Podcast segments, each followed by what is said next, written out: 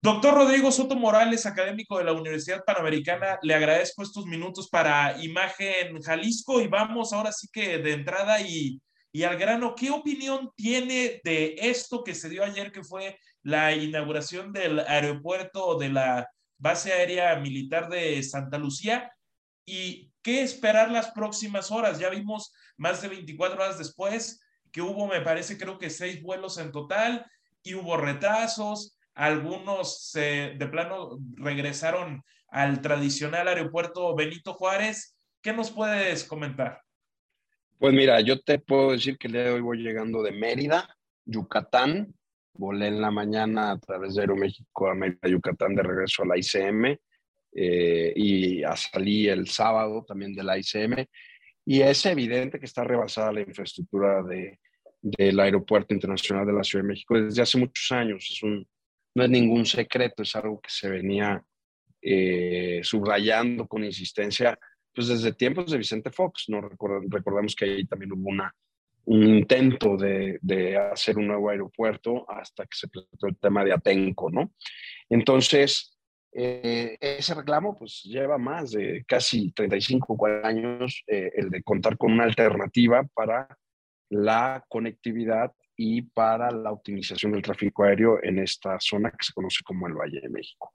Son varios frentes, voy a atacarlos eh, de manera muy, eh, pues, sintética o, resumida. Eh, primero, pues lo que vimos ayer fue un acto de populismo, sin duda, porque tenemos una obra que es buena, que está bien hecha, pero que no está acabada. Faltan dos pistas y tenemos un aeropuerto de una eh, densidad de operaciones aéreas de aproximadamente 60 por hora, donde en todo el día de ayer, eh, si soy, eh, vamos a decir, preciso, solo hubo siete de los ocho vuelos que salieron ayer del Felipe Ángeles, de los cuales ocho salieron tarde y tres de esos, esos ocho que salieron tarde, tres muy tarde y solo uno en tiempo. ¿Qué quiere decir? Que hay trabajo por hacer que no está terminado, eh, tanto en, a nivel infraestructura humana como a nivel infraestructura operacional. Eh, de que puede ser un aeropuerto que puede funcionar para el tema de carga aérea, o que puede ser un aeropuerto que puede funcionar para eh, aprovechar mejor horarios nocturnos o para cierto servicio a ciertos sectores de la población, sin ninguna duda eh, Rodrigo. Sin ninguna duda, es lo que tenemos. Ya no va a haber nuevo aeropuerto internacional de la Ciudad de México en Texcoco. Entonces, lo que tenemos que hacer es enfocar la política aeronáutica y la administración del espacio aéreo del Valle de México con una nueva visión, con la del sistema aeroportuario, porque es lo que hay, y volver a empezar el NAIM sería muy costoso y muy tardado, y enfocar la política aeronáutica de México desarrollando hubs como está pasando en Cancún, como está pasando en Guadalajara, como está pasando en Tijuana, como está pasando en Monterrey y en el mismo Mérida, Yucatán. Entonces, en ese sentido, pues que sea la aviación regional la que se potencie y que no todo tenga que pasar por México. Maestro, en, en ese caso, ahorita que, que, ya, que ya comentas la parte de carga, sobre todo, y por ejemplo, Guadalajara, que resulta muy importante en, en eso, me parece es el número uno a nivel nacional. Es decir, que parece poco viable para, para la parte de, de pasajeros en sí, para quitar parte del congestionamiento aéreo que se vive cotidianamente en el Benito Juárez?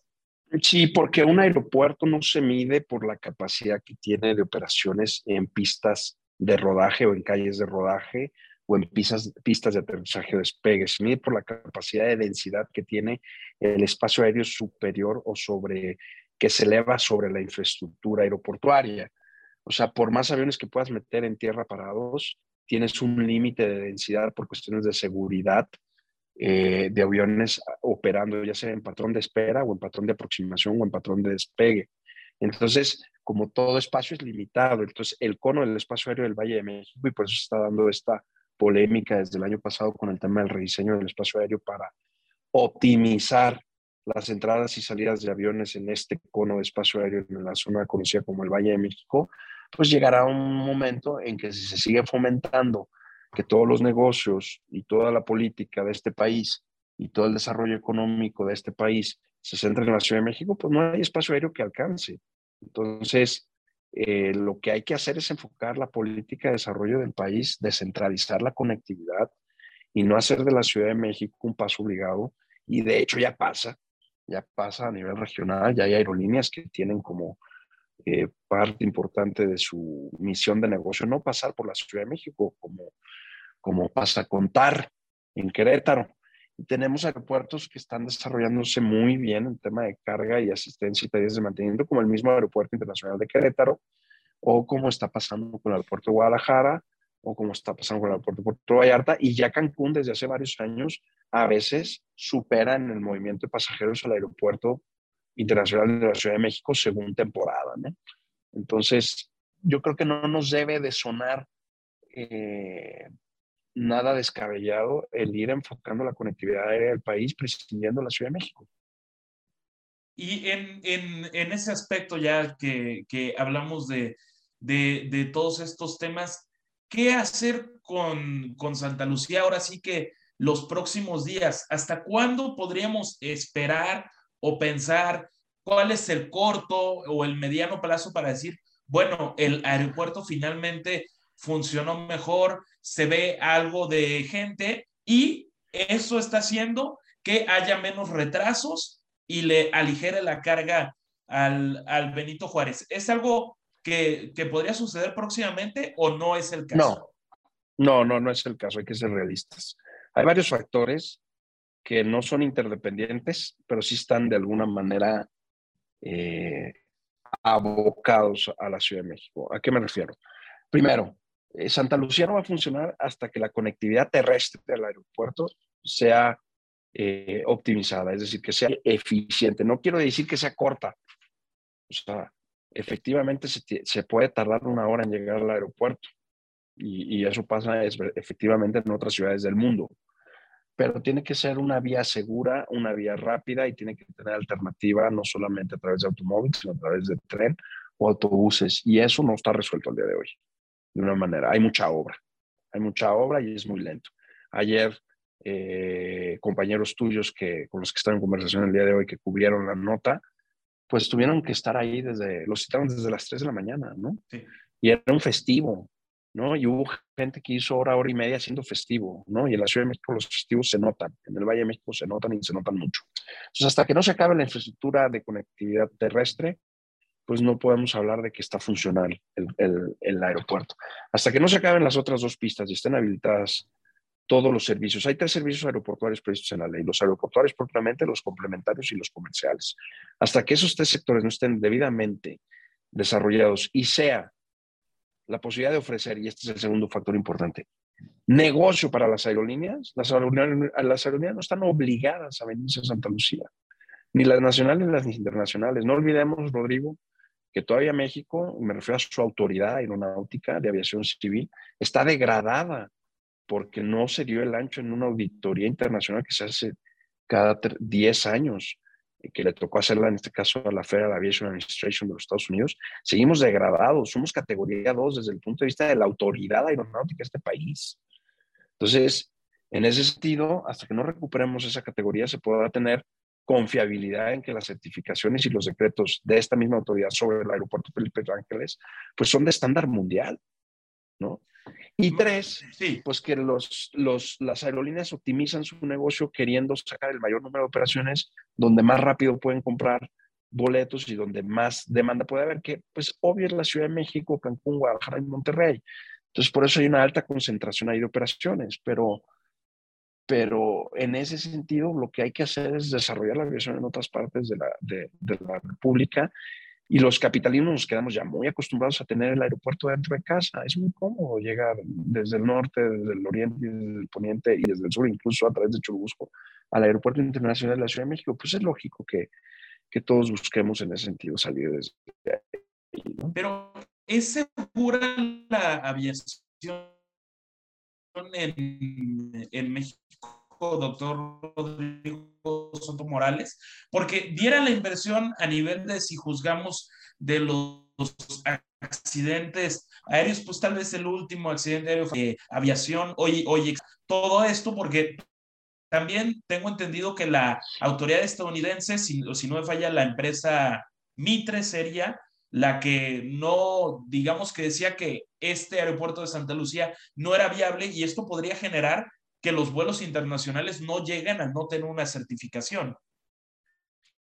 Sí, bueno, Mitre lo que hizo fue el estudio precisamente de espacios aéreos y trayectorias para lo que fue el Aeropuerto Internacional de Texcoco y lo comparó con Santa Lucía y ese estudio lo que hizo fue tratar de ver dónde se optimizaba más preservando los estándares de seguridad que no son de Mitre, son del convenio de Chicago, el anexo técnico 14, tomo 1 de la Organización Internacional, de la Aviación Civil, que es, es un organismo de la Organización de Naciones Unidas, eh, entonces, la aviación, si la aviación en México es segura, sí.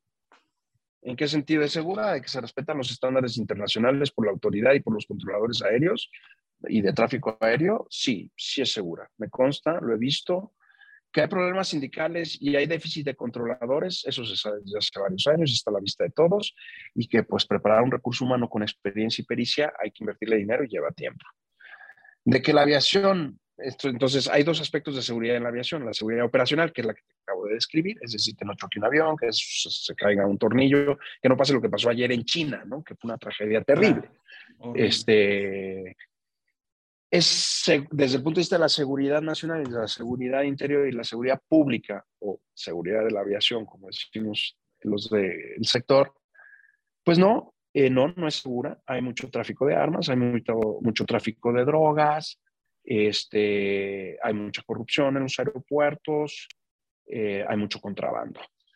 Oiga, doctor, ¿cómo dices? ¿Usted tiene de pruebas? No, pero pues no, no duró ni dos años la Guardia Nacional eh, a, cargo del Aeropuerto Internacional de la Ciudad de México y el mes pasado se tuvo que crear la unidad de protección naval del Aeropuerto Internacional de la Ciudad de México y tú llegas ahora a la Ciudad de México y lo que antes era un policía federal o un Guardia Nacional ahora es un marino o un infante de marina.